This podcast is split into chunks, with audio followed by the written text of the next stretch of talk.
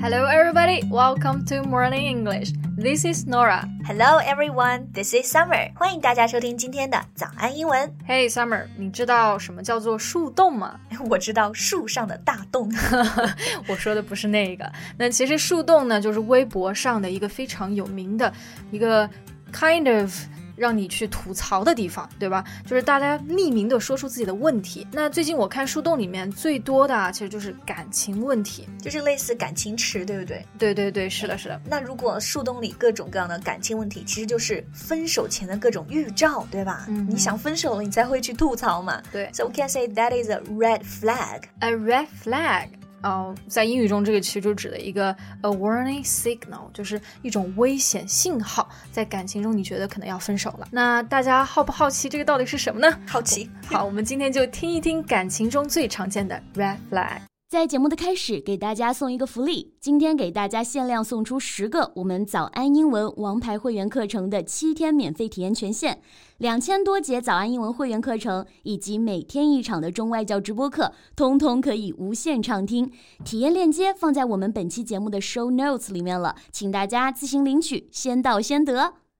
So the first one I'm going to share to you is someone who checks his phone every minute. Then he must be a fubber. A fubber，对，这是现在的一个热词。意思呢就是低头族。大家有没有听过 fubber 这个单词？它是一个合成词。对对对，它其实是 phone 和 snubber 的一个结合。phone 我们都知道就是手机嘛，但是 snubber 它本身可以指冷落这个意思，snub 就是冷落，所以两个单词拼到一块儿就变成了 fubber。对，大家要注意一下这里的发音不是 fumber。我第一次见到它的时候，我也可能会把它发音成 fumber 啊，但其实你要注意一下，它这里是取的 snubber 里面。的这个 u，所以我们要读成 fubber。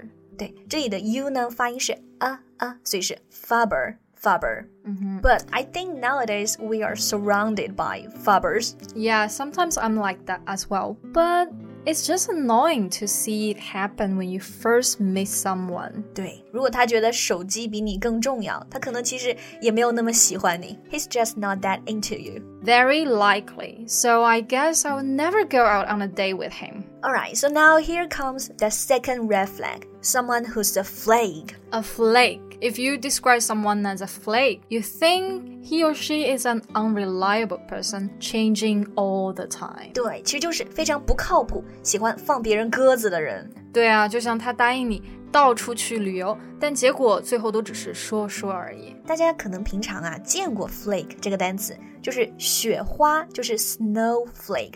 不过这里的 flake 它单独拿出来呢，其实带贬义的。说一个人就是不靠谱了。嗯、对对，那所以我们也可以用这个形容词 flaky。I have something to say. I think Nora is a bit flaky. Really? She promised me to go to eat Korean barbecue, but she always changed the plans in the last minute. Ah, I must forget it. So let's go to have the barbecue today. OK，这次你不能再 flaky 了。啊，我也不敢了。大家的听众都听到了，对吧？Yeah. So another red flag I think could be someone who's stingy with with appreciation. You mean like someone who's always picking your faults? 也不是说这个人经常挑我的毛病。那 stingy 呢，其实就指的小气、吝啬的意思。比如说，你经常请客，那但是你的朋友从来不回请你，那你就会觉得这个人 a little bit stingy，就是小气、小气鬼，stingy。那么这里的 stingy with appreciation。 他对他的感谢表达感谢是非常吝啬的，其实就是不懂感恩了，不知道怎么感谢其他人。I think this happens quite often in real life, especially in couples who get married for a long time. 很多电视剧里都是刻画这样子的形象了，对吧？对啊。就比如大火的美剧《致命女人》里面的第一对 Beth and Rob。Rob is someone who's stingy with appreciation. He's taking his wife's good side for granted and never shows appreciation. Yeah, take someone for granted 这个表达呢，其实非常实用，就是说把某事当成理所应当这个意思。It happens a lot, so sometimes you may take your parents for granted。就我们作为小孩啊，可能都把我们父母对我们的好当做是天经地义的，所以就忘记去感恩了。对，当做天经地义，take something for granted。所以有时候你为别人做的事情，你跟他说，你不要把我做的当成理所应当哦，就可以说，you know，don't take me for granted。Okay, Summer, don't take me for granted. I won't. I promise. 那最后一个 red flag 就是 people who are not willing to make a compromise. Compromise 其实就是指不愿意让步，不愿意妥协了。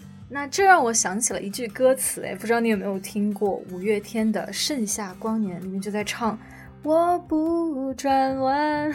我不转弯。Wow, that's so beautiful. Actually, I 我就是跑掉了一点点了。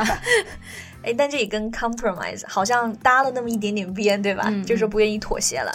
当然呢，我们在这里其实也可以说 he or she is not flexible。所以呢，就是这些人呢，他就也是一样的，就不会转弯，不知道变化，灵活多变，对吧？Yeah.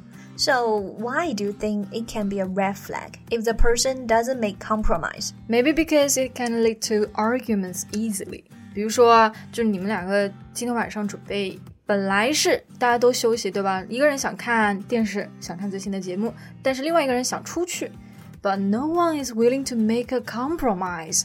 So what will happen? They might get into a serious fight. exactly. So, um, the last red flag could be if you don't share any similar interests or values.